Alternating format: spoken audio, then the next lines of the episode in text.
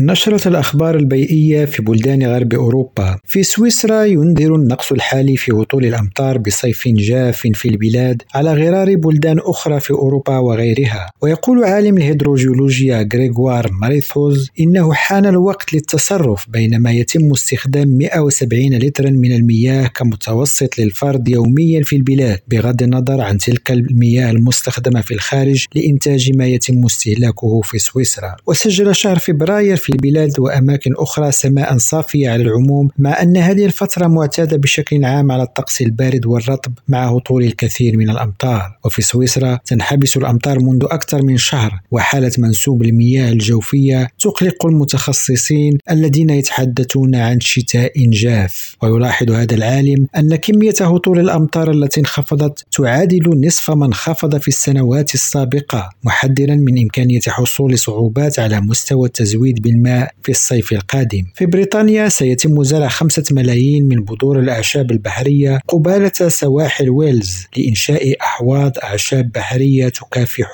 تغير المناخ. وفي الأسبوع الماضي تم زرع خمسين ألف نبتة في بنشان بمقاطعة كويند وتتطلع منظمة سيغراس أوشيان ريسكيو إلى الوصول إلى عشر هكتارات من الأعشاب البحرية بحلول عام 2026 وقال روري فرانسيس من الصندوق العالمي العالمي للطبيعة إن ويلز فقدت 92% من أعشابها البحرية خلال المئة عام الماضية ولكن هناك فرصة لإعادة الإنشاء والاستعادة وإعادة الزراعة. نزار الفراوي ريم راديو جنيف.